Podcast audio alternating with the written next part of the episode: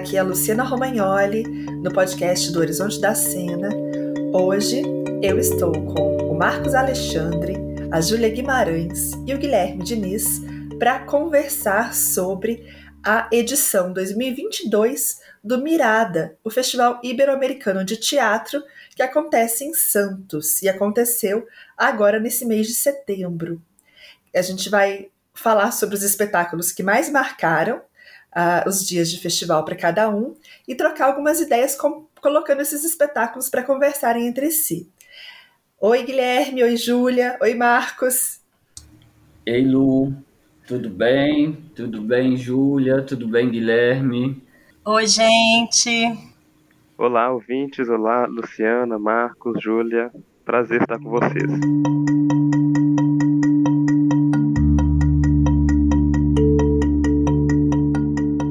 Então, para começar essa conversa, a gente vai ouvir o Marcos Alexandre falar um pouco de como é que foi a experiência dele pelo Festival Mirada. Marcos, conta pra gente. Ei, Lu, um prazer estar com vocês aqui.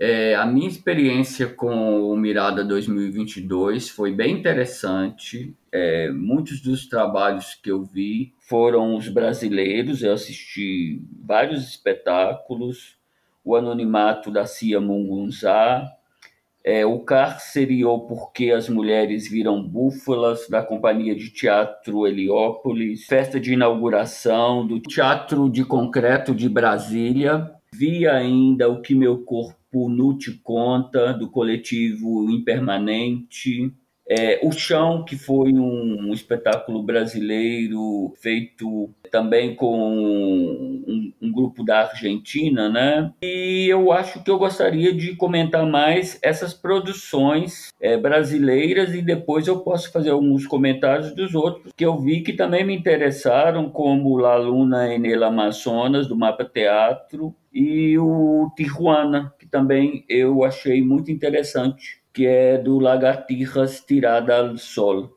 Dos espetáculos brasileiros, é, um dos que mais me conquistou, eu diria assim, foi o Cárcere, ou Porque as Mulheres Viram Búfalas, da Companhia de Teatro Heliópolis. Eu acho que esse trabalho ele comunica muito comigo porque ele traz os corpos negros para a cena. É um trabalho que está todo pautado na questão é, das mulheres, na questão das mulheres que têm é, seus parentes é, em sistemas é, em, é, em penitenciárias e que trazem a questão do corpo negro, do corpo negro é, em resistência, um trabalho em que as mulheres se tornam líderes né, da família e têm que dar continuidade ao sustento da família. E é um trabalho muito interessante também, porque é, traz o mito de Inhansã para compor a cena. A música ela é realizada ao vivo, então tem tanto uma potência corporal dos atuantes em cena, quanto o trabalho da música compondo a cena junto com a dramaturgia e com o texto. É, esse espetáculo me fez pensar muito é, em como que a corporeidade negra ela aparece em alguns trabalhos e eu acho que é, o Mirada conseguiu trazer trabalhos que a gente pudesse observar esses corpos, que na verdade é algo que tem a ver com as minhas pesquisas. Isso também acontece é, no, com o espetáculo Chão, né, que é um, tra um trabalho que é realizado a partir da dança, que também tem alguns corpos negros que se destaca dentro do elenco. É um trabalho que faz pensar também sobre as reflexões é, que esses corpos é, dizem quando eles estão é, em estado de composição cênica. O mesmo acontece com o que meu corpo não te conta, que é muito mais para a questão é, da nudez em cena. É o que cada corpo ali tem para comunicar com você. E é muito interessante porque o, o trabalho também te obriga a, a exercitar o diálogo de transitar entre é, os atuantes, entre os performers. É, você busca estar em contato com o atuante que te conta uma história. Então você e essa história você tenta, mas nem sempre você consegue ouvir a história que você quer escutar. Então eles falam a partir de várias perspectivas, a partir da perspectiva é, de uma corpa dissidente, a partir da perspectiva é, de uma mulher preta, a partir da perspectiva de um homem negro e com histórias que comunicam e traz, trazem várias temáticas para servir como é, reflexão para os espectadores que estão ali o tempo todo mudando de lugares, lugares é, de cadeiras, é como se fosse um jogo em que as cadeiras é, são é, lançadas e você tem que ocupar outros espaços a partir dos seus interesses mas você não vai conseguir ver tudo o que você gostaria. Aí você tem que fazer escolhas e às vezes até é, repetir a história de algum atuante se você não conseguir sentar na cadeira de quem você quer escutar. A proposta me pareceu super interessante por causar essa transição de olhares dos espectadores. E como espectador, a gente vai percebendo também que há alguns corpos que chamam mais atenção de quem está assistindo. E isso não só pensando no corpo nu, mas pensando nas histórias, porque você acaba escutando histórias paralelas que estão é, acontecendo ao seu lado ou do outro lado, porque o som é, vaza e é tudo junto. Eu achei a proposta é, muito interessante mesmo. Então, para a gente ampliar essa conversa, Guilherme, tem alguns desses trabalhos que o Marcos mencionou que você também assistiu, quer comentar sobre eles? Sim, é, eu tive a oportunidade de assistir em comum com o Marcos é, tanto Chão quanto Cáceres, é, da Companhia de Teatro de Heliópolis. E além desses aspectos que o Marcos cita, a performatividade, a corporeidade negra como elementos bastante estruturantes e estruturais da composição, é, cênica, do desenho é, espetacular, enfim, da, da, dos encaminhamentos políticos e, enfim, culturais ali endereçados, é, tem um aspecto em comum em chão e em Castre, apesar de tantas diferenças, que me chama muita atenção, que é a, a importância da, da musicalidade, a concretude do som como um aspecto muito definidor de como que aqueles corpos se organizam em cena, de como que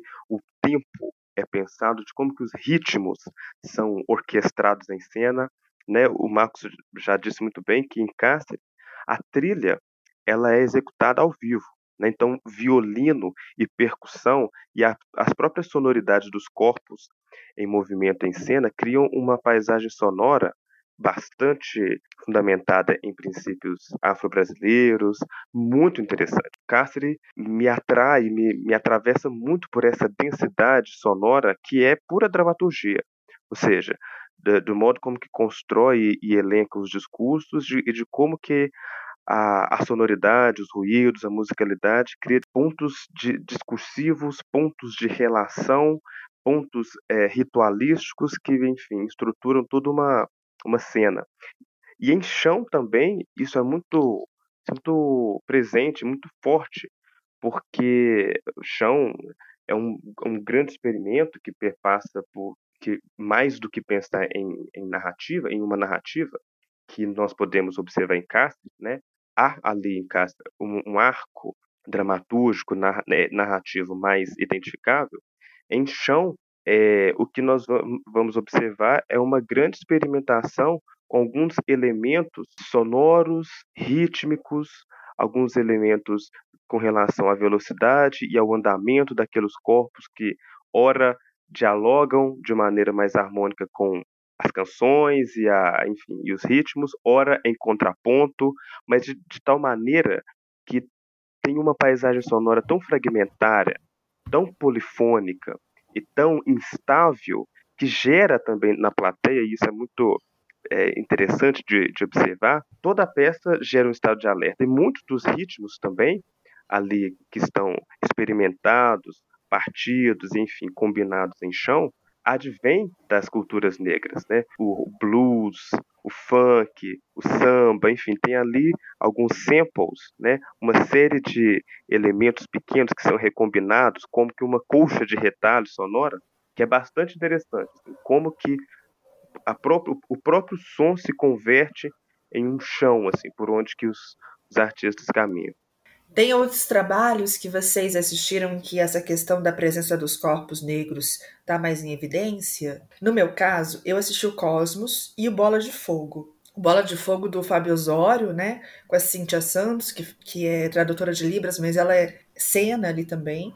Eu assisti pela terceira vez em Santos. Cada vez eu vejo em um espaço diferente. Ali estava na, na porta de entrada do Sesc, o que acaba fazendo com que seja mais um público de festival mesmo, ou do Sesc, da instituição, mas que tem uma força muito grande para mim de trazer essa um pensamento sobre corpo e um corpo para o pensamento, né? Fazer esse movimento duplo assim, que atravessa tanto esses saberes ancestrais, né, essa tradição da baiana de Acarajé, quanto o, a arte contemporânea, pensada como dança contemporânea, pensado como artes do corpo. É um trabalho que eu gosto muito mesmo. E aí outro que eu assisti foi o Cosmos, que é um trabalho de Portugal, até um trabalho assim meio pioneiro, né, de ser dirigido por artistas negras de Portugal mas que aí já tem um lugar menos elaborado, em que as questões aparecem mais num ponto assim de um discurso, num ponto de uma certa forma exterior,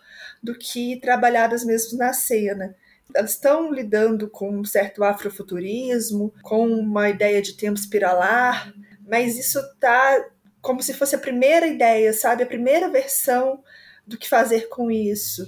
Então tem um, um trabalho ainda de, de amadurecimento dessa cena, de torná-la mais complexa, assim, por ser feito ainda.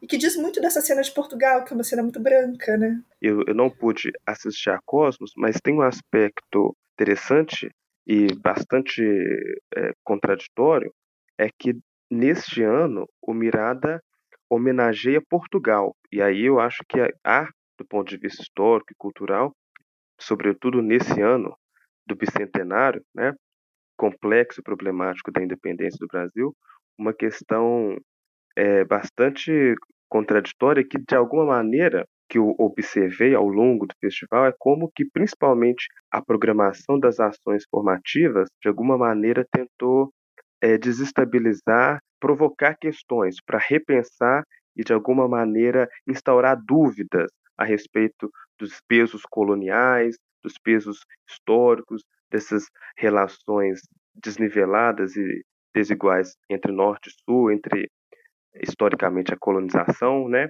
Me parece talvez que Cosmos, pensado em Portugal por esses corpos negros, de alguma maneira tentou furar com esses lugares de poder, com essas estruturas. Você né? vê algo nesse sentido? A presença do espetáculo, eu, eu acredito que tenha essa função na curadoria, Gui, trazer alguma perspectiva não branca de um país que é o país colonizador né, da nossa história mas ao mesmo tempo é um espetáculo que ele é ele tem uma construção cênica e dramatúrgica muito mais frágil. E aí é de se perguntar né questões. Por que este né? Por que só este trabalho de Portugal?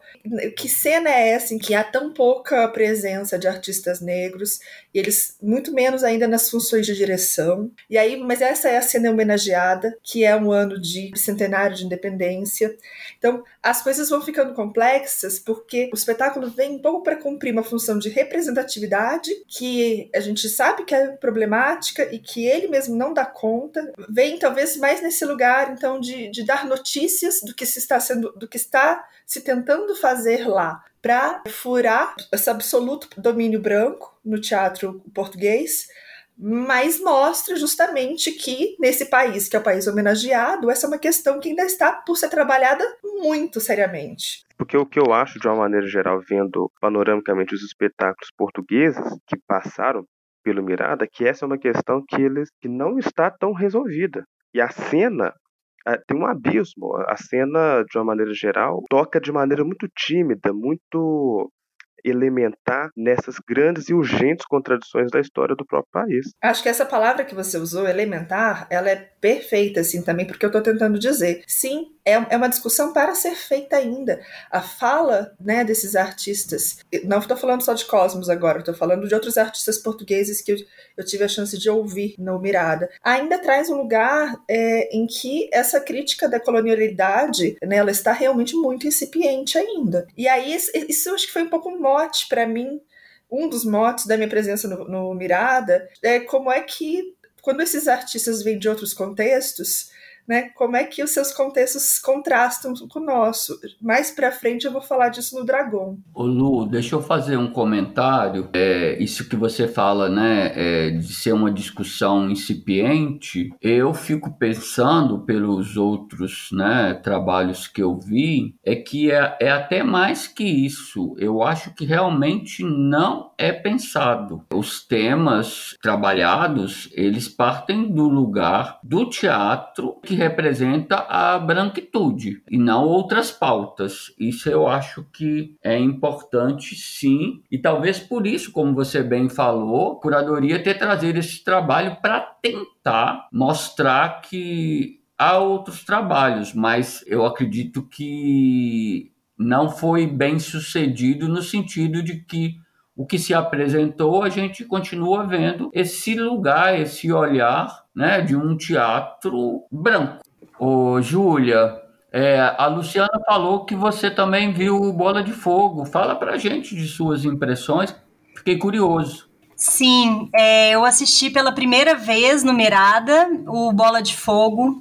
É, como a Luciana comentou, a gente viu na entrada do Sesc Santos é, deu vontade de assistir, por exemplo, numa praça, num espaço em que o público também fosse mais heterogêneo, especialmente porque eu acho que o espetáculo tem um lugar, em relação ao que vocês já comentaram, bem singular, né, de construção cênica, porque ele está, eu diria, né, e quero ouvir vocês também, um pouco na metade de um caminho entre uma, uma performance né, um espetáculo e um certo ritual que envolve é, tanto o preparo literal de um acarajé em cena, né, porque é, o Fábio Osório, ele usa a cena para, basicamente, a ação dele é preparar um acarajé para gente, a gente vai comer esse acarajé, né? Dando spoiler para quem ainda não assistiu, mas enfim, essa é, é isso já está é, dito de antemão, né? A gente vai comer esse acarajé no final, quem quiser. E o acarajé tem essa simbologia, e por isso que eu também estou chamando né, de ritual, de uma bola de fogo é, que se come, né? É uma, uma comida de oferenda, Yansan, é, também fazendo uma conexão ali com a presença de Ansan no espetáculo é, Cárceres, né? É, e ao mesmo tempo o Fábio Osório ele, ele costura uma história, a história dele, é, a história com a família dele, como que a comida o conecta com uma cultura, com uma ancestralidade. É, ele também está em cena, né, vestido de baiana do acarajé. A primeira ação que ele mostra para gente é a carteirinha dele de baiana do acarajé, da associação, porque ele vai contar para gente como é que ele decide aprender a fazer acarajé e vender acarajé, né, e, e de alguma forma atuar, né, como baiana do acarajé para se conectar a uma cultura, a família e a todo um universo mitológico. Então, para mim, o que, o que me chama a atenção e que é, me emociona no trabalho é essa conexão afetiva, né? E que envolve o público também em comida, relações familiares, relações com uma cultura, com uma ancestralidade e tudo isso executado no espaço público. Fiquei muito feliz de ter visto o Bola de Fogo. Eu revi, né, lá em Santos, depois de ter visto em Itajaí, no espaço de um pátio interno de um centro cultural, e de ter visto no Festival de Curitiba,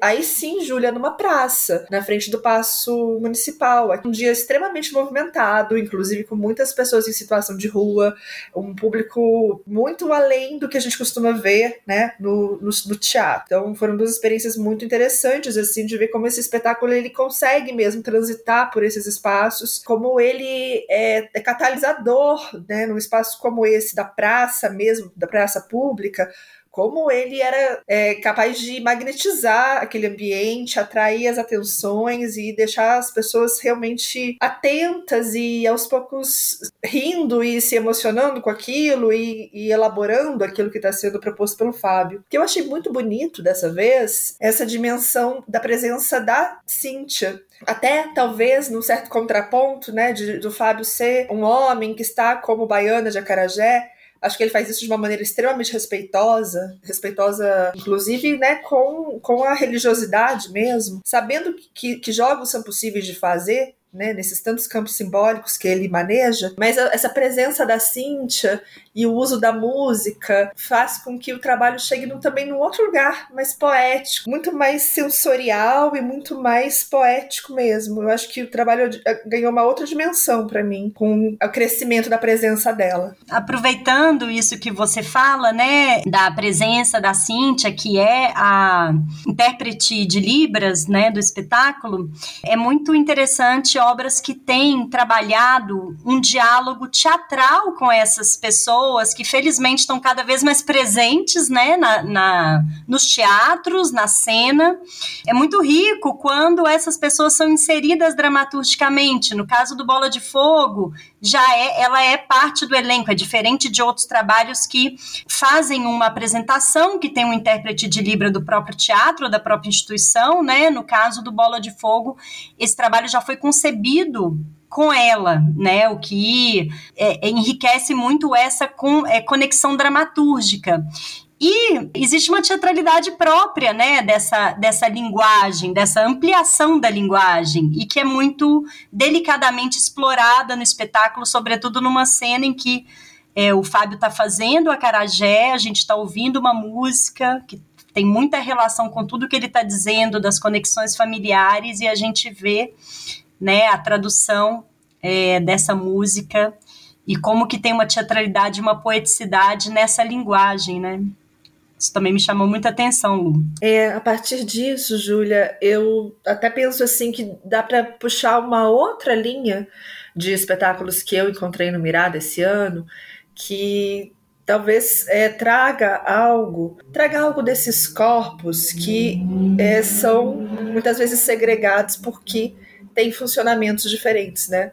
Então a, a Cintia está ali para fazer tradução de Libras, especialmente pensando num público surdo. A, o Hamlet é um espetáculo feito por um grupo peruano e que vai trabalhar com é, atores que têm síndrome de Down. A diretora, a Cella De Ferrari, fez uma, um casting mesmo, né? De elenco com pessoas que têm síndrome de Down que tivessem interesse e entendimento do Hamlet para montar com ela esse trabalho. E aí está num lugar muito interessante também trazer especificidades desses corpos, desses modos de funcionamento subjetivo, como linguagem teatral. E uma das coisas que eu acho mais bonitas em Hamlet, tem até uma, uma fala da Cella, na hora que ela foi trabalhar com esses atores, é, existem especificidades né, da forma de comunicação de pessoas com síndrome de Down, que fazem que tenham alguns brancos, gaguejar um pouco na fala, tem algumas características que, num elenco né, é, típico, seriam refutadas. Para ela, não só isso entra, mas isso passou a ser composição de linguagem do espetáculo. E isso, de fato, né, isso dá um ritmo, isso dá um modo desses corpos estarem na cena. E eu acho isso muito interessante, foi uma das coisas mais bonitas que eu vi nesse Mirada, foi essa compreensão.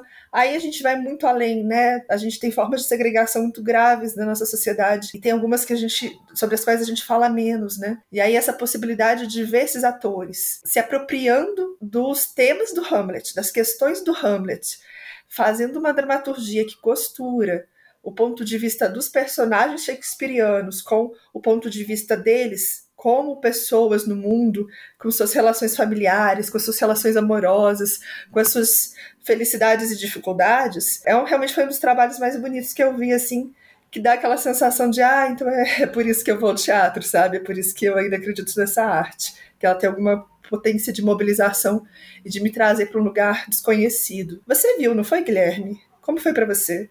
Sim, eu tive a felicidade de, de assistir esse trabalho também.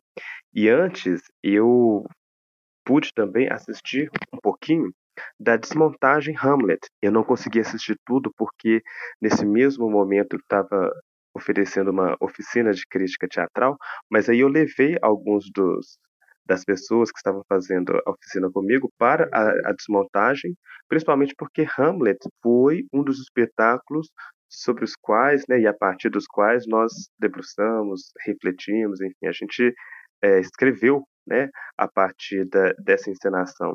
E tem pelo menos dois aspectos que me atravessam profundamente nesse Hamlet, que primeiro que na própria desmontagem foi muito interessante perceber como que é, o próprio elenco colocava as suas questões, ou seja, de como que o próprio elenco foi efetivamente co-criador, né, colocando suas dúvidas, colocando suas questões, suas perguntas, as suas interrogações a respeito do teatro, a respeito eh, da dramaturgia, a respeito dos seus próprios corpos. Isso é muito interessante. Como que a, a própria direção e a produção incorporou essas questões, né? ou seja, é, para além de encarnarem de maneira bastante crítica, de maneira bastante inventiva, as personagens de Shakespeare, eles e elas colocaram, se colocaram como co-criadores é, efetivamente daquela cena, né? não foram apenas dirigidos de maneira vertical. Teve de fato uma participação, uma co-criação muito sensível. E na desmontagem, isso fica bastante evidente. E um dos aspectos assim bem interessantes que a gente discutiu, inclusive nessa oficina, é de que maneira que é, o elenco faz uma releitura bastante crítica e política de um texto é, canônico, é, primeiro não sacralizando um texto que é tão central, tão um dos textos mais clássicos dessa tradição ocidental, né? Mas relê, expande, perfura a peça, né? Encontra pontos de conexão e pontos de, de, de reflexão que passam pelos seus próprios corpos, né? Que passam é, pelas suas próprias vivências e como você falou muito bem, Lu, suas vivências e seus corpos, é, suas estéticas, suas fisionomias como princípios criativos, né? Então, o que eu achei bem interessante é como que a própria peça Hamlet ela é expandida a partir do elenco, né? Como que o próprio texto ele ganha uma outra dimensão, outros sentidos a partir dessa é, dessas vivências e dessas experiências de vida latino-americanas, né, com síndrome de Down e que vem o mundo de fato a partir é, dos seus olhos e coloca o próprio teatro em questão. Né, Para mim, uma, essa é uma das questões mais é, impactantes da peça, como que o próprio teatro, né, os seus limites, as suas potencialidades, as suas contradições são postos em questões e como que ele pode ser um lugar para rever o mundo, rever nossas relações, rever, enfim, os, os lugares possíveis para se pensar outras corporeidades e outras poéticas para a cena. Pois é, quando você fala, eu penso no ser ou não ser, né, Gui? O ser ou não ser é, vai, vai além quando é enunciado a partir do lugar que eles enunciam. E diz, inclusive, acho que mais assim do que só né, quais são os corpos que podem estar, mas mostra como a gente ainda tem uma visão um, um modo de funcionamento social tão restritivo em que as existências não estão garantidas. Elas não estão garantidas na sociedade, elas não estão garantidas no campo artístico, no circuito do, é, das artes, muito menos no circuito dos festivais. Quando aparece dessa forma, né, criativa, um trabalho que nos faz olhar para grupos que a gente passa, né, sem olhar tantas vezes no campo do, das artes, no campo social, eu acho que isso realmente expande a nossa a nossa ideia de vida, né? Não só expande a nossa ideia de vida, na verdade, isso mostra como a nossa ideia de vida está restrita. Como quando a gente lida só com as formas de, de comportamento, de corpo, de subjetividade, como isso é restrito, como a gente diminui a amplitude do mundo. Total. E aí uma coisa que ficou muito é, forte assim, na, na discussão proposta pela oficina, como que também é, essas as nossas ideias de crítica também têm que ser, ser afetadas por essas questões. Ou seja, de que maneira, né, se a gente for é, se ater a uma noção bastante restritiva e, e, limitada e limitante de crítica, né, a partir de alguns parâmetros de qualidade, de técnica, etc, etc, etc, etc, de fato, o diálogo com essas outras possibilidades de habitar o mundo não acontece. Né? Então, aí, uma das questões que foi muito forte é, no diálogo com a cena é como que também o desenho desse Hamlet coloca o teatro, a vida, tudo isso em movimento, em, né, de maneira assim, para a gente repensar, mas de maneira bastante significativa, a crítica. Né? Ou seja, quais diálogos, quais relações, quais mediações, o próprio desafio proposto pelo Hamlet nos convoca. Né? De que maneira a crítica pode se afetar, pode se transformar, pode se rever quando dialoga, quando é, enfim, confrontada, é, é desafiada de alguma forma por, por essas outras cenas, né? Quais outros caminhos de relação a gente pode travar? É, até porque coloca em questão a ideia de inteligência, né? A ideia de inteligência e de racionalidade no qual a gente tanto se apega e a própria crítica também. Perfeitamente, eu acho que é, é bem por aí. É, em contraponto um pouco a isso que a gente tem conversado, é, me chama muita atenção o discurso da Marina Otero no Fuck Me, uma artista da, do corpo que se coloca em cena, se apresenta é, em primeira pessoa, supostamente num relato pessoal de uma autoficção, como um corpo que sofreu uma lesão e que está com movimentação restrita, mas mas o ponto que eu encontro para conexão com isso que a gente tem falado é que ela coloca esse corpo, que é um corpo que tem uma restrição de mobilidade, num lugar de sofrimento e num lugar de ressentimento muito grande, permeado por um discurso que é um discurso de louvor à saúde, à beleza e à juventude, para dar um nó na cena e fazer um desfecho que eu ainda não vou falar qual é, mas a gente chega lá, um desfecho em que isso é colocado em xeque também, que não era isso, mas que também traz uma hiperperformance, uma alta performatividade desse corpo, um alto desempenho desse corpo muito magro, muito bonito, muito forte, musculoso, assim como os bailarinos, os, os, os outros artistas que estão com ela em cena, que são também é, corpos esculpidos e que estão o tempo todo num altíssimo desempenho. E ela me pergunta assim, se em algum momento esse espetáculo, né, o funk, me consegue fazer alguma dobra crítica disso.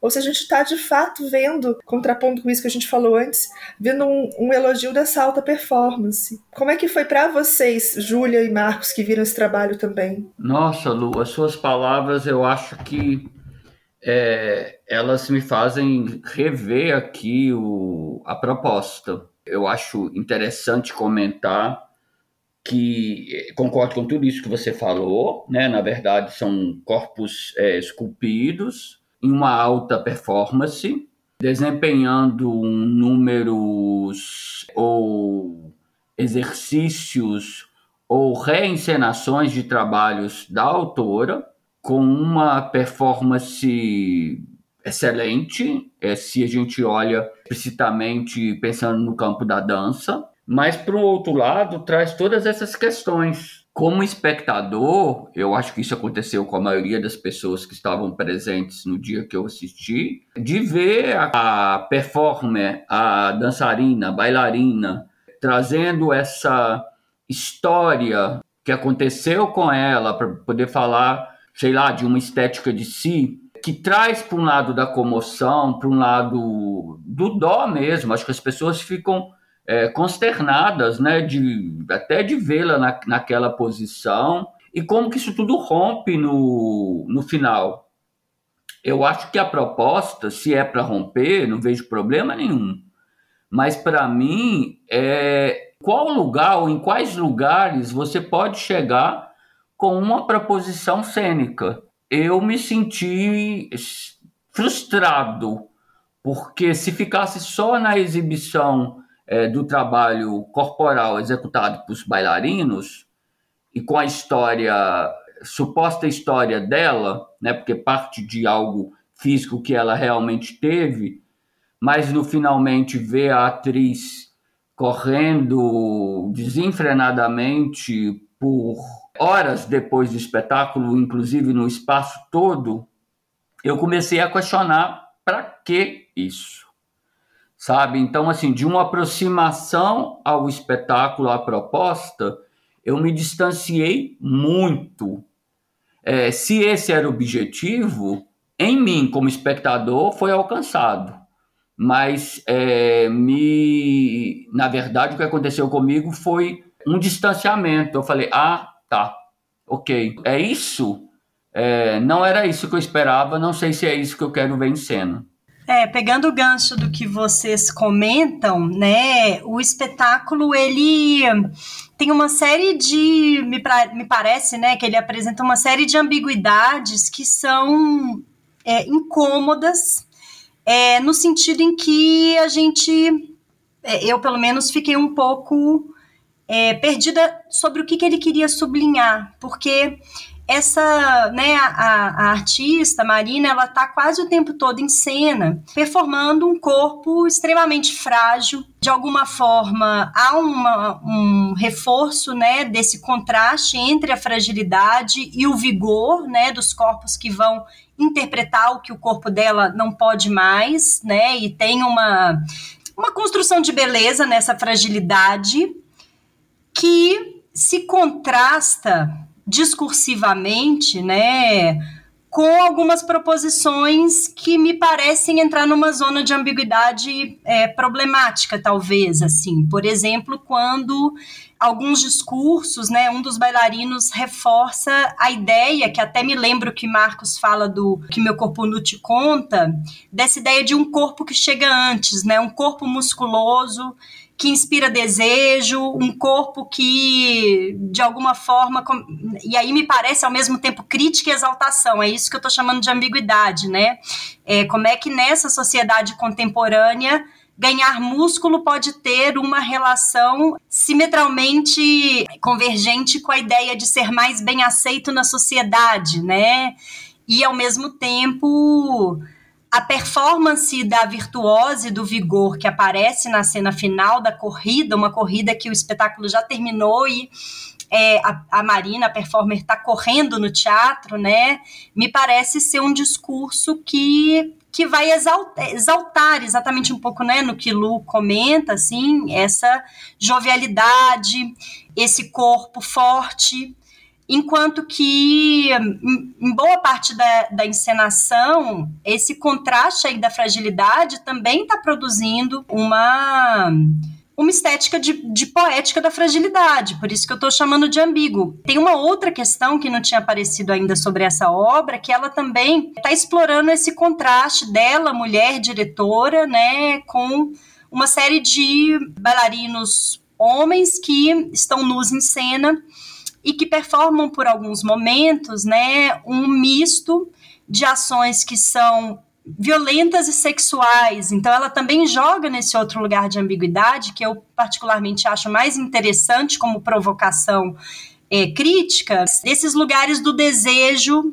né, e do desejo feminino e que muitas vezes surge acompanhado ou de uma projeção de violência, né, por parte da sociedade ou de lugares que não estão bem resolvidos por questões que são mais complexas, quase psicanalíticas.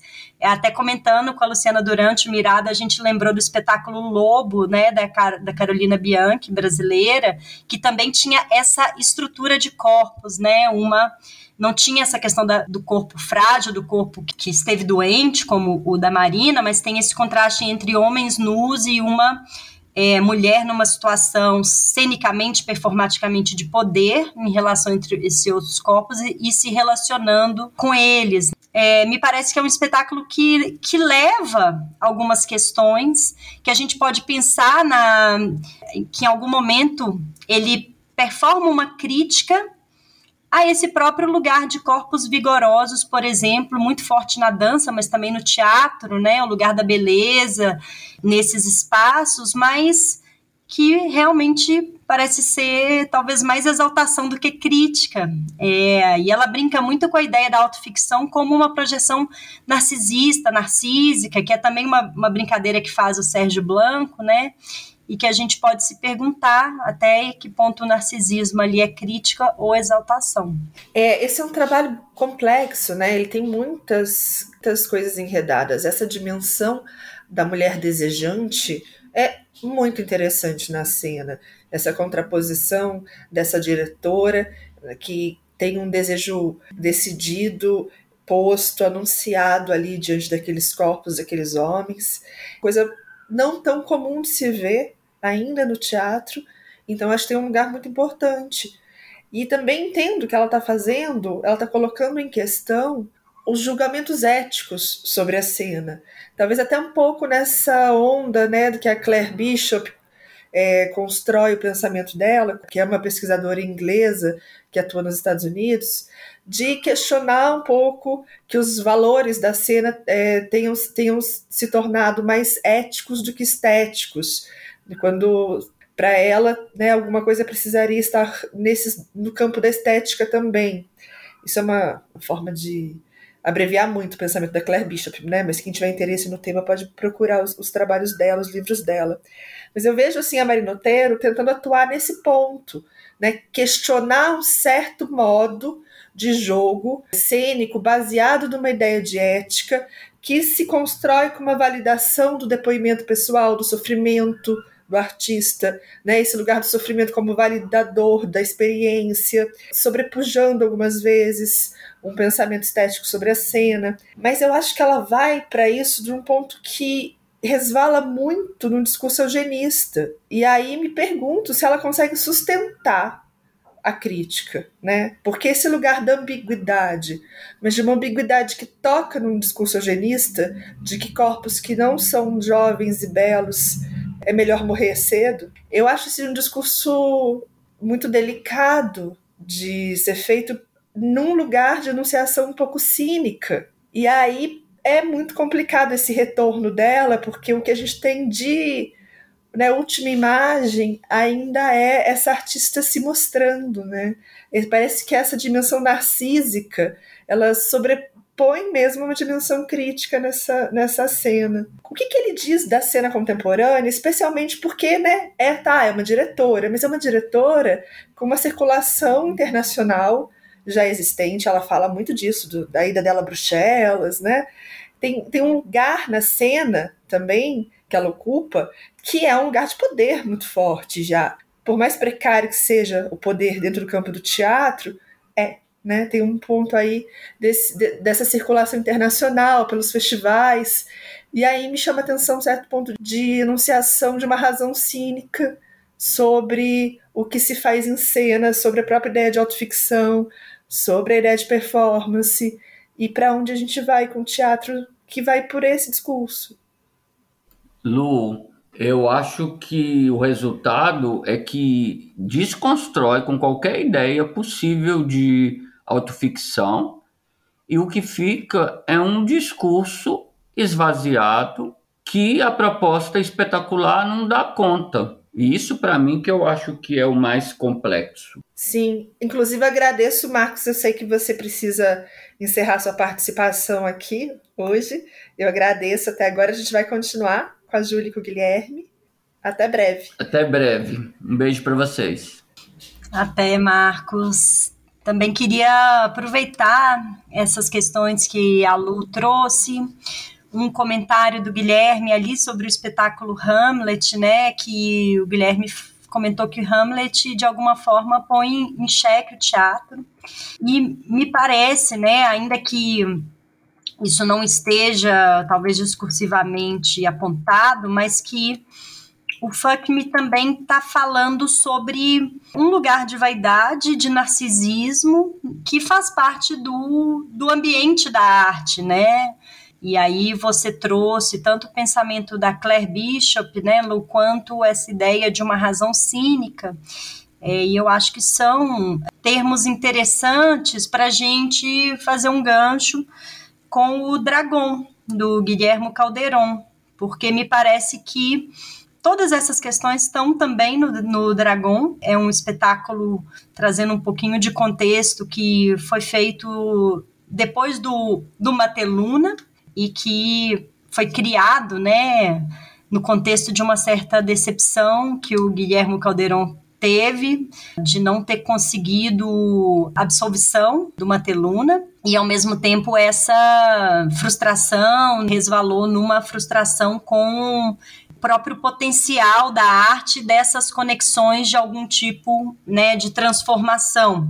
Mas por que, que eu vejo uma conexão com o Fuck Me e essa discussão? Porque eu acho que também é um, é um trabalho que vai colocar o dedo na ferida de uma certa dimensão narcísica da arte, né? São artistas que estão ali de um coletivo chamado El Dragon que está tentando fazer uma obra, né, que tem um impacto, eles usam muito a palavra choque, né, que produz um efeito de choque, que entre nos circuitos dos festivais, e isso está muito sublinhado ali, né, até falam da Bienal de São Paulo, e ao mesmo tempo uma crítica que eu acho que perpassa dois lugares e que também é ambiguamente problemática, né, por isso que eu trouxe esse gancho, mas que perpassa tanto uma pergunta que também está em outros trabalhos do Guilherme Calderon sobre quais são as formas de representação para a gente um pouco furar a bolha da arte no sentido de conseguir algum tipo de impacto sobre o público, né? E aí elementos da performance, do teatro do invisível do Augusto Boal são trabalhados ali. É importante sublinhar que o espetáculo é uma comédia também. São trabalhados para pensar nessas formas de impacto, mas ao mesmo tempo do modo como os personagens são trabalhados, tem muito da vaidade, né? Do que que eu quero. Se confunde o que eu quero como dimensão social para o que eu quero para minha trajetória artística e a impressão que a gente tem é que o tempo todo os enquadramentos da arte, né, e acho que o fim do, a, o modo como o espetáculo termina é muito emblemático para mostrar que parte desse discurso sobre eficácia e ineficácia tem muito a ver com o fato dessas ações estarem enquadradas como arte, e aí a gente também volta para a discussão da Claire Bishop, porque ela justamente defende que a noção de eficácia na arte é diferente da noção de eficácia na vida, né? É diferente da dimensão ética, e ao mesmo tempo o espetáculo fala do, das próprias limitações discursivas desses artistas, e aí eu acho que ele toca em territórios políticos e também éticos problemáticos, porque traz a ideia de uma tentativa de falar sobre a imigração africana né, no Chile como uma questão eternamente mal resolvida para aqueles artistas, uma questão que, que os coloca em, em xeque, né, que coloca as próprias identidades, né, a partir dessa performance do não saber sobre um contexto que digamos, não pertence àquele conjunto de artistas brancos chilenos, né? Então, ao mesmo tempo que se faz uma crítica disso, o que aparece em cena é um lugar extremamente limitante sobre essa discussão. Por exemplo, do que seria as questões de imigração africana. Então, ao performar a leviandade, o espetáculo também talvez até mostre um lugar de discussão que aí falando sobre contextos, né, isso que a Lu trouxe no início da conversa, talvez no contexto brasileiro existe uma certa recusa em aceitar exata, simplesmente a performance do não saber ou de alguma coisa que coloca um grupo de artistas brancos em crise por não saber falar sobre a África. Não sei qual, como é que você viu também isso, né, Lu? Mas acho que aí entra, né, pensando que o Guilherme Caldeirão também é um artista que circula por festivais, né, e quando ele vai fazendo essa série de meta-enquadramentos e mostrando o fracasso da arte justamente por estar nos circuitos, ele também faz uma autocrítica que fica um pouco na superfície, porque não vai fundo nessa discussão sobre os contrastes, apenas mostra e faz um jogo dramaturgicamente de reenquadramentos, né, de até de criar um suspense em torno da trama ali, mas não consegue muito ir além de um certo beco sem saída do sistema da arte contemporânea. Pois é, Júlia, esses dois trabalhos, eles me dão uma sensação de que a crítica que eles performam e eu nem consigo muito chamar de crítica, porque eu acho que está mais nesse ponto de um certo cinismo. O Safato tem um livro chamado né, é, O Cinismo e a Falência da Crítica. Me parece mais tá nesse ponto quase de uma falência da crítica, no sentido de que o que eles performam quando a Marina Otero, de certa forma, performa uma crítica à ética que se dá pela reafirmação de uma certa ideia de estética, e o Dragon performa a crise do teatro em ter efetividade social, mas ao mesmo tempo que eles estão fazendo isso, eles estão fazendo isso, eles estão repetindo, né? O trabalho deles é isso. O Dragon é um longo trabalho sobre ideias de como o teatro poderia, talvez, causar uma transformação social efetiva, que até está na história do Guillermo Calderón, tentar isso, né? Mas diante disso não ocorrer, um descrédito com as formas, que vai fazendo com que eles né, tenham uma pequena ficção ali, um levantamento de ideias. Então a gente vai tentar por esse, pela performance, a gente vai tentar pelo teatro invisível, mas tudo vai se diluindo, tudo vai se diluindo. É como se tudo perdesse qualquer possibilidade de ação. Mas isso não faz com que o espetáculo fracasse o espetáculo está ali, no Mirada, circulando no, né, no circuito internacional. E eles performam isso, né? Não é que eles não sabem disso. O, quando você menciona a cena final, a cena final é um pouco, né? Esses atores, então, fazendo uma apresentação dentro de uma Bienal, de uma instituição de arte de elite. Tem um certo discurso sobre o fracasso que está muito mais no campo do discurso, da palavra, do que da cena, que é toda muito bem feita, do que da concepção do espetáculo. A concepção do espetáculo não traz isso do fracasso para a cena. Quem tenta fazer isso, assim, ainda, com, né, ainda que não vá tão longe, é o Fronteira Fracasso, dos meninos do Clown de Shakespeare com o Teatro de Los Angeles. É, em algum momento, eles têm uma cena de, de assumir um fracasso, mas aí esse trabalho tem outras características. Mas no trabalho do Calderon, me parece que é uma encenação muito, muito de alta performance do fracasso do teatro. Portanto, se torna um produto muito vendável no mercado da arte. E aí a gente já não tem mais uma ambiguidade, né? A gente não tem mais uma contradição nesse sentido criativo e crítico. Talvez esse seja um pouco do meu incômodo.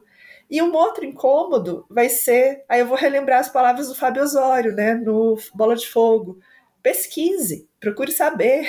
Tem uma questão que para a gente soa forte, porque o Calderon e o, na verdade, o trabalho, né, o Dragon, ele vai falar de de Brasil e ele vai falar é, da nossa situação, que é trágica, mas ele vai trazer isso quando ele vai falar das, da crise da representação, do que pode ou não pode ser representado. E ele questiona, coloca algumas perguntas que eu acho que são importantes, né? A gente vai representar a violência contra corpos negros, submetendo novamente corpos negros a imagens violentas, mas a hora que ele vai fazer isso, primeiro que fica um tom um pouco de um certo deboche, eles vão fazer isso, por exemplo, né, que eu acho que é uma das cenas que, que eu acho muito delicadas no trabalho, pegando uma peruca black e discutindo entre si. Tem a discussão que a gente fez no Brasil de que essa peruca não, não pode ser usada. Você não pode caracterizar o ator branco como negro diante de uma história de blackface, de uma história em que esse tipo de caracterização é uma violência racial instituída num país. Não é porque não pode, porque tô querendo cercear o poder da arte. Não tem uma história, tem uma historicidade, tem uma relação com a sociabilidade, né, tem uma inscrição num contexto, para que isso tenha sido discutido tanto no Brasil. E vem sem isso. É dos brasileiros que eles estão falando, e vem com essa cena dessa atriz colocando essa peruca. Me parece que, de novo, a gente tem assim uma cena que ainda não fez essa discussão com a gravidade que ela precisa ser feita, como a gente falou de Portugal, e que a hora que vai falar do Brasil, faz isso também de uma forma um pouco leviana. Embora circule pelo Brasil, a gente vê espetáculos do Caldeirão há tanto tempo, né? Em Belo Horizonte a gente viu desde lá do, do Vila Discurso, já faz anos que eles circulam. Alguma coisa me parece que falta, de fato, de uma certa pesquisa com o contexto do qual estão tratando. É, eu acho que é, nesse, nesse ponto, né, o espetáculo é, ele entra num, num lugar assim que para mim vai além de simplesmente estar usando a peruca, por exemplo, né, ou é, performando situações que a gente poderia qualificar como racistas, assim, sem ter conhecimento do contexto. Porque, igual você comentou antes, né, Lu, tem essa é, tem essa discussão o tempo todo sobre como que a gente vai né, representar um contexto que a gente, né, os artistas ali do coletivo que está dentro da ficção, né, vai representar um contexto de uma alteridade em relação àqueles artistas brancos e que o tempo todo eles estão esbarrando da própria ignorância, né? Tanto que tem essa discussão, assim, a gente não vai de novo representar, né, corpos negros com violência. Tem uma pergunta assim, se a gente está falando do contexto da Guiana, por que, que a gente não chama artistas da Guiana para é, estar em cena. Esse momento da peruca black é o momento que o grupo entra em crise por ver a falácia da representação ali em cena. Mas nessa performance do desconhecimento, né, que eu acho que tem um distanciamento sobre esse lugar, o espetáculo anda em círculo e me lembrou um pouco o próprio espetáculo branco daqui do Brasil, no sentido que ele queria tratar da questão né, da branquitude e um certo modo de expurgar a branquitude a partir do diagnóstico de um certo imaginário né, em relação a racismos, em relação ao que significa esse diálogo é, né, com pessoas negras, quase como uma como um expurgo de uma, uma série de imaginários que, justamente por a gente viver numa sociedade né, racista, patriarcal, colonial, esses imaginários eles operam e operam muito em relação à branquitude. Então me lembrou o branco e eu acho que tem os mesmos problemas que tem o branco, que é de um discurso que fica numa circularidade de uma né, expiação da culpa, mas que não leva a um debate efetivo sobre essas questões, que acaba que volta a lente para a culpa branca, para e que foi muito, né, teve uma discussão que acho que quando eu falo que os contextos também, né, são muito específicos, acho que a discussão que pessoas de teatro travaram com o espetáculo branco leva a gente a é, problematizar muitíssimo essa repetição, por exemplo, em Dragon. Concordo, concordo inclusive com, com a comparação, ela me ocorreu também inclusive nesse ponto de um certo cinismo em relação a isso, como se fosse um cachorro correndo atrás do próprio rabo e ele não não demarca nenhum outro espaço que não esse próprio círculo, no qual ele se mantém no centro. Nesse sentido, é um trabalho que, que me surpreende um pouco, porque eu acho que, o, por exemplo, o Vila não estava nesse lugar.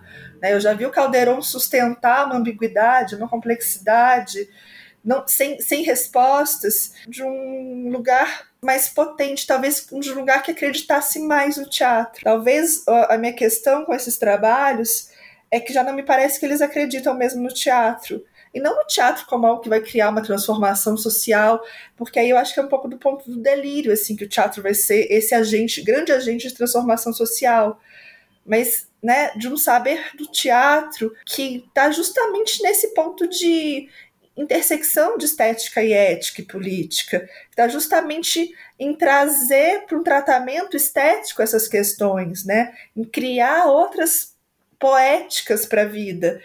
E aí, quando eu vejo Hamlet, quando eu vejo Bola de Fogo, eu vejo isso acontecer. E às vezes é de forma simples, às vezes a cena é uma cena simples, não é uma coisa mirabolante, não é uma alta performance, né? Se a gente comparar o corpo do Fábio Osório, que é um artista da dança contemporânea, com o corpo da, da dos atores, do, dos, dos, artistas do Fuck Me, tem um lugar que seria talvez menos elaborado dentro de uma certa ideia de estética, mas acho que era isso que o Guilherme também estava trazendo um pouco, né? Quando colocou a questão de repensar o teatro e repensar a crítica. E que parâmetros são esses que a gente que a gente coloca, inclusive, para definir o que é uma programação de um festival, o que, que são esses trabalhos de relevo, esses trabalhos que apresentam uma radicalidade, esses trabalhos que apresentam, que, que se destacam a ponto de estar em um lugar tão privilegiado da cena que é um festival de âmbito internacional. Eu sinto, e aí acho que é nosso próprio debate aqui, eu acho que ele já é um exemplo de que é, esses trabalhos eles também talvez numa chave de um incômodo da ambiguidade, né, que eu acho que a gente pontuou os lugares problemáticos, né, mas eles têm uma complexidade exatamente porque eles é, e aí acho que essa é uma discussão muito complexa e acho que a Claire Bishop é muito interessante para de alguma forma conversar com a gente, né? Porque eles eles estão interessados né, principalmente o Dragon, no Fuck Me, acho que isso ainda fica assim menos claro, né, mas ele tá interessado em botar o dedo na ferida da contradição, assim, eu acho que é por isso que ele, que ele rende assunto e eu acho que o mérito dele, o interesse dele, né, está nesse lugar de botar a, o dedo na ferida, a gente pode até dizer ah, ele às vezes está tratando de, um, de assuntos que já foram muito discutidos, ele fala, e o Fuck Me, eu leio assim, embora ele não fale, né, sobre uma espécie de crítica institucional da arte, né, que vem de uma tradição crítica, que a própria performance como linguagem, a performance arte surge dessa tradição de crítica institucional, pensando na ideia de arte como mercadoria, né, a performance é, ao desmaterializar a arte e não é, fazer da arte mais um objeto material vendável, né, pensando nessa tradição das artes visuais, ela está fazendo uma crítica institucional aguda e, ao mesmo tempo, uma crítica à representação. Então, de alguma forma, por exemplo, esse trabalho do Calderon, eu acho que ele está colocando o dedo nessa ferida dessa dimensão burguesa da arte, dos festivais, né? Se a gente olha para o Mirada, assim, é, enfim, um festival que está inserido mesmo num sistema, assim como, né, assim como o teatro está inserido, e eu acho que, por vezes, essa crítica institucional que é tão forte no campo das artes visuais, ela não é tão performada no campo do teatro, né? Então eu acho que também tem. E aí, no caso do Fuck Me, é mais uma crítica a uma certo, né, um certo narcisismo mesmo que faz parte das contradições desse lugar, né, desse lugar da arte no mundo, desse lugar da arte no mundo que é neoliberal, né, que é produz uma série de valores que a arte não vai estar fora delas, embora a arte seja constantemente um campo de tensão e de fabulação para outros modos, né? Mas ela não é só isso, ela é isso e ela também é um produto inserido no sistema. Então eu acho que é, o Dragão, de alguma forma, principalmente ao situar aquela obra ali num num, numa lanchonete dessas fast foods, né? E termina também assim, enquadrando a obra de arte no fundo de uma lanchonete fast food, como se tivesse, sei lá, em cartaz. É, em exposição num lugar que tem uma lanchonete, ela vai falar dessa de uma certa dimensão, né, para usar termos clássicos assim, alienante da arte que não foge da realidade. A arte também é isso, embora a arte possa ser muitas outras coisas. No caso da Claire Bishop, eu acho que é interessante trazê-la para a discussão, porque ela vai falar disso, né? Quando ela faz a crítica da crítica, né? Ou seja, a crítica da virada ética da crítica, ela está manifestando justamente a favor de uma ideia da arte que não quer trabalhar o, é, sua discursividade e sua produção de sentido e sua produção de eficácia no mesmo termo da produção de eficácia que existe numa ação que não está enquadrada, que não faz parte do campo artístico. Então, ela vai usar exemplo da arte participativa para dizer que às vezes uma arte que trabalha com o eixo da manipulação não necessariamente quer fazer um discurso pró-manipulação, mas quer ver pelo contrário, né, por eu performando, por exemplo, uma opressão, uma manipulação, é onde que está a manipulação na vida, onde que está é, a manipulação fora dessa esfera. Eu sinto que o Guilherme Caldeirão faz um pouco isso, mas como eu comentei antes, assim, em algumas passagens de maneira problemática, em outras de uma complexidade que me interessa, mas acho que é um, um trabalho que ele rende discussões, né? É, eu não consegui assistir a esses dois espetáculos que vocês estão falando por questões de agenda, então não conseguiria é, discorrer sobre a concretude da cena, né, para efetivar de fato um, um, debate com base no, no, no espetáculo. Mas tem algo dessas contradições que vocês estão levantando, né, entre pensar e repensar a representação, as relações de impacto, as relações diretas e indiretas é, do campo da produção artística com outros campos do saber, social e político, e as ambiguidades que caminham nesses pontos de contato, é, tanto políticos, quanto éticos, quanto estéticos, em, em Tijuana, do, do Lagartijas Tiradas ao Sol.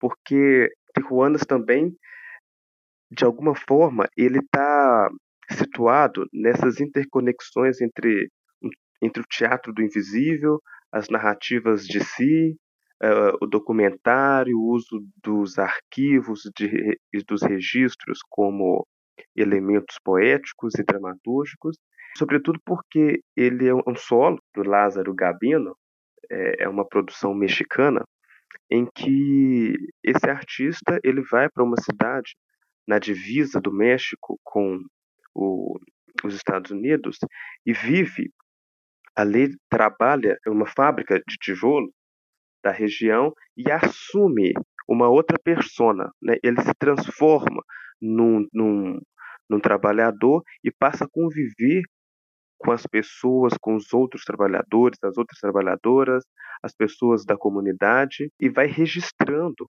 né, num diário de bordo, em fotografias, em vídeo, enfim, vai registrando esse contexto e vai, ao longo desse processo, repensando a si mesmo como, como ator e vai repensando os limites, as potências e as próprias fragilidades das artes da cena. Mas aí eu acho que ele não efetiva efetivamente um, um, esse binômio, esse debate estético e ético. Porque tem até em algum momento da fala dele em que ele fala assim: intenta né, ficar seis meses na, nessa comunidade, assumindo essa outra persona, personifica uma outra pessoa, esse trabalhador, e num dos momentos da, da peça, ele fala, quase já no final da sua estada nessa região, se ele teria, assim, não vou conseguir citar literalmente, mas é algo nesse sentido assim, se ele teria condições de, de se despedir dessas pessoas com as quais ele é, estabeleceu relações de afeto, de conexão, etc., depois de ter é, performado, representado uma outra pessoa. Mas esse debate, né, ele não aprofunda esse debate ao longo da construção do espetáculo, nem para é, aprofundar o debate e gerar autocríticas e mais reflexão sobre o teatro e nem aprofunda do ponto de vista criativo, inventivo, cênico essa essa contradição, né? Porque quais os limites dessa dessa representação? E há muitos, né? De, de que maneira efetivá-la? Quais são é, os riscos de, inclusive no, no caso de uma produção dessa, né, cair num, num esvaziamento é, de uma personagem que, ao travar contato com, com trabalhadores e trabalhadoras reais ali daquela, daquela comunidade, de alguma maneira criar uma, enfim, uma estrutura meio estetizante. E às vezes eu penso até narcísica desse ator que vai entre aspas fazer um laboratório no certo lugar, assume uma outra persona, mas espera aí, fa fazer isso implica pensar em muitas coisas, historicamente, o lugar da arte, o lugar qual que é esse corpo, quais são a, os riscos que isso traz, enfim, as contradições, as ambiguidades que esse que esse deslocamento é, possui. E eu acho que Tijuanas, apesar de levantar uma série de complexidades e de pensar questões muito centrais sobre é, as fronteiras, a vida da, da, classe trabalhadora na América Latina, enfim, pensar uma série de, de questões bem fundamentais e articular dispositivos cênicos instigantes, não avança nesse debate, embora tenha consciência dele, em alguns momentos isso fica um pouco mais explícito, mas não avança nessas complexidades. Fiquei pensando aqui no que o Gui falou, no que a Júlia falou. A Júlia falou da dimensão burguesa, né? E, e o Gui agora falando de ética e estética novamente. Me chama a atenção porque eu acho que nem o Fuck nem o Dragon eles colocam a, o, o debate de novo na estética. Eles mantêm o debate na ética. E isso talvez seja para mim um ponto em que eu percebo que eles não fazem então essa virada que talvez fosse. Esteticamente, eles não me oferecem uma experiência, é, especialmente o Dragon, inclusive, uma experiência que de qualquer maneira perturbe essa dimensão burguesa da arte. Inclusive, eu acho que eles usufruem dela. O fuck, esteticamente, é mais interessante para mim no sentido de algo desse desejo que acontece na cena. Nesse aspecto, do aspecto do desejo, eu acho que ele tem um lugar de perturbação estética interessante.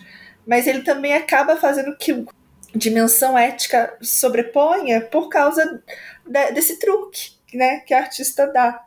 É, e aí, isso me traz também uma questão você fala, né, Júlia, e a gente, acho que a gente discorda nesse ponto. Você fala de que põe um dedo na ferida. Eu tenho dúvida se essa é a ferida que eles põem o dedo. É, e, assim, tem, e tem feridas que, que, talvez não seja o caso de colocar o dedo. Não é isso que você está dizendo, mas eu acho que é isso que eles estão fazendo um pouco.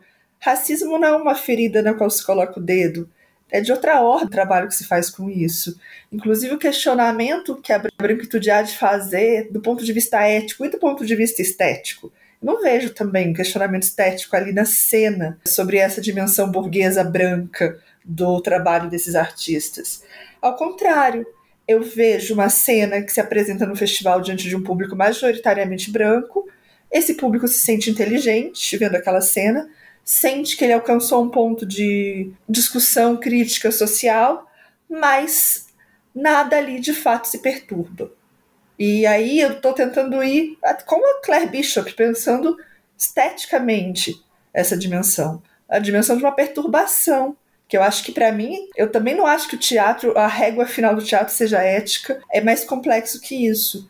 Porque também não acho que a ética exista sem estética é de uma perturbação estética que a gente fala também quando a gente quer que se abalem algumas é, estruturas. Acho que tentando costurar, né, o que vocês falaram, o, o, pano de fundo da nossa discussão aqui, né, é um pouco onde está o lugar da perturbação, um pouco o que, que o teatro pode nesse lugar e aí eu acho que, eu, eu acho que essa pergunta está no, no Dragon, né? Ao mesmo tempo que o Guilherme comentou, né, sobre essa essa autocrítica que não, se eu entendi bem, né, assim, algo que se esvazia porque fica numa certa circularidade desse desse lugar de estar ali na fronteira, né, e enfim. Pois é, pensando no que Lu falou e Guilherme também, é, acho que a gente entra numa, numa pergunta mesmo sobre esse, esse entrelaçamento né, da ética e da estética neste momento né, do teatro contemporâneo e acho que especificamente no contexto brasileiro, porque é, eu acho que como a Lu falou, né, ela trouxe essa questão de que tem alguns dedos na ferida, né, que se a gente trata, por exemplo, né, com ambiguidade, a gente acaba entrando num problema político sério. É claro que o racismo é uma ferida, né? Eu, eu entendo esse na qual temos que pensar de que modo não recalcar para elaborar, né? Acho que é um pouco por aí, assim. Eu vejo tanto no que o Guilherme falou do Tijuana, né, quanto no que Lu coloca sobre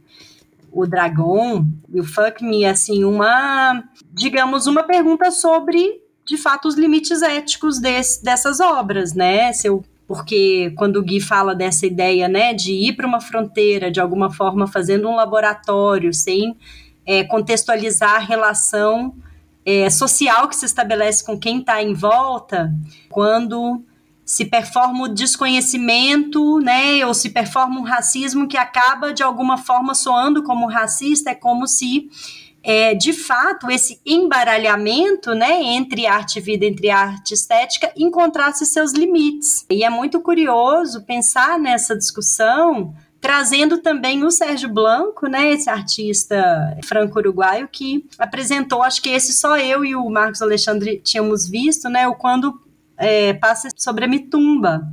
Porque o, o, Sérgio Blanco, né, eu acho que ele é pertinente assim para a discussão que a gente está trazendo, porque ele é uma pessoa que joga, né, com os limites, que joga com esse lugar da ambiguidade, mas que cada vez ele tem assumido mais o, o, um lugar que, na verdade, ele sempre assumiu, que é da ficção, mas é uma ficção que começa pelo biográfico, né, e, e por isso ele assumidamente, inclusive, escreve textos sobre o que é, né, a autoficção no teatro, é, e ele gosta também de jogar com a própria estrutura de narcisismo que permeia os gêneros autobiográficos e autoficcionais nessa sociedade contemporânea que tem na performance de si um dos seus principais emblemas. É, e eu acho que quando a Lu fala que o Fuck Me também quer né, problematizar essa narrativa de sofrimento e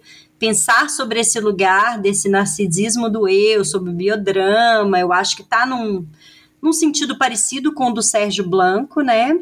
E nesse trabalho é curioso que, se nos anteriores ainda havia assim um, um desejo de saber, né? Embora ele nunca tenha estimulado discursivamente esse desejo, né? O que é realidade ou ficção, porque ele sempre trabalhou na chave da, do pacto autoficcional, ou seja, né, de que tudo ali é inventado, mesmo que o nome seja dele, mas nesse trabalho ele parte do pressuposto da morte, né, do pressuposto de que o personagem Sérgio Blanco quer tirar a própria vida, busca, né, um centro na Suíça para isso e quer pensar sobre o, o que é o corpo depois da morte, né, a, ao propor a doação do corpo dele para um necrófilo, porque ele fala: eu quero ser desejado para alguém além dos vermes depois que eu morrer. Então tem essa discussão é, sobre sobre a morte e a degradação do corpo e ao mesmo tempo esse lugar da autoficção ele, ele encontra um extremo que é algo que não, não é passível de ser visto como ambíguo, como autobiográfico, que é a própria morte. Cada ator ali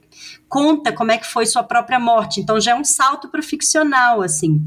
Mas o que eu acho interessante para a discussão, né, que a gente vem travando aqui, e que eu acho que é o problemático dessas obras, Dragon, Fuck Me, e um pouco menos o, o Quando Passe Sobre Mitumba, é que nessa exposição, né, dessa dimensão é, elitista e narcisista da arte, de artistas, que é um reflexo, né, que eu acho, da sociedade, dessa dimensão nas sociedades contemporâneas, não fica claro se, repetindo um pouco só para fechar, é, se o jogo está em ressaltar ou, de, ou conseguir dar um passo além da circularidade da metacrítica. E quando eu estava falando no início né, da fala de vocês, eu acho que a pergunta é, talvez né, no contexto brasileiro, queremos um lugar diferente desse lugar da metacrítica, né, da plateia branca fazendo uma metacrítica para uma plateia também branca enquadrada pelo é, enquadrada pela, pelo festival, pela instituição.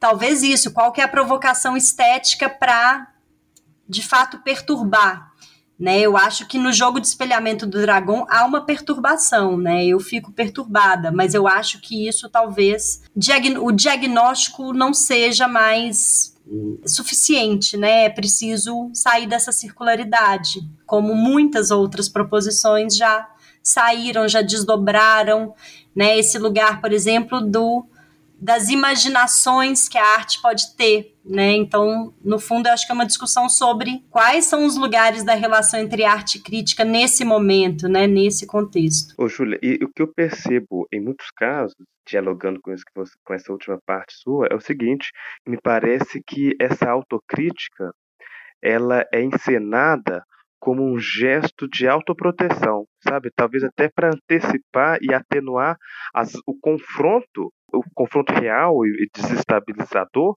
que pode acontecer, sabe? Essa essa metacrítica encenada e de alguma maneira até um pouco estrategicamente colocada como um gesto que é, é para aplacar um, um, um, um possível confronto futuro e inescapavelmente é um gesto também narcísico né? E, nessa, e nessa articulação entre essas duas dimensões, no caso dessas obras citadas por, por vocês, me parece uma prática social característica da branquitude. Sim, Gui, eu também acho que vai por esse caminho. E talvez seja disso que a Julia fala quando ela fala numa circularidade, porque está fechado. Tá? Essa autoproteção está nessa forma fechada, no final das contas. Que não é uma forma porosa, não é uma forma que se abre a, a perturbações. Bem, com essa discussão que traz tantos pontos de divergência e convergência, a gente pode encerrar por hoje este episódio sobre o Mirada 2022. Agradeço Júlia Guimarães e Guilherme Diniz pela conversa. Muito bom escutar vocês. Marcos Alexandre também, que já saiu.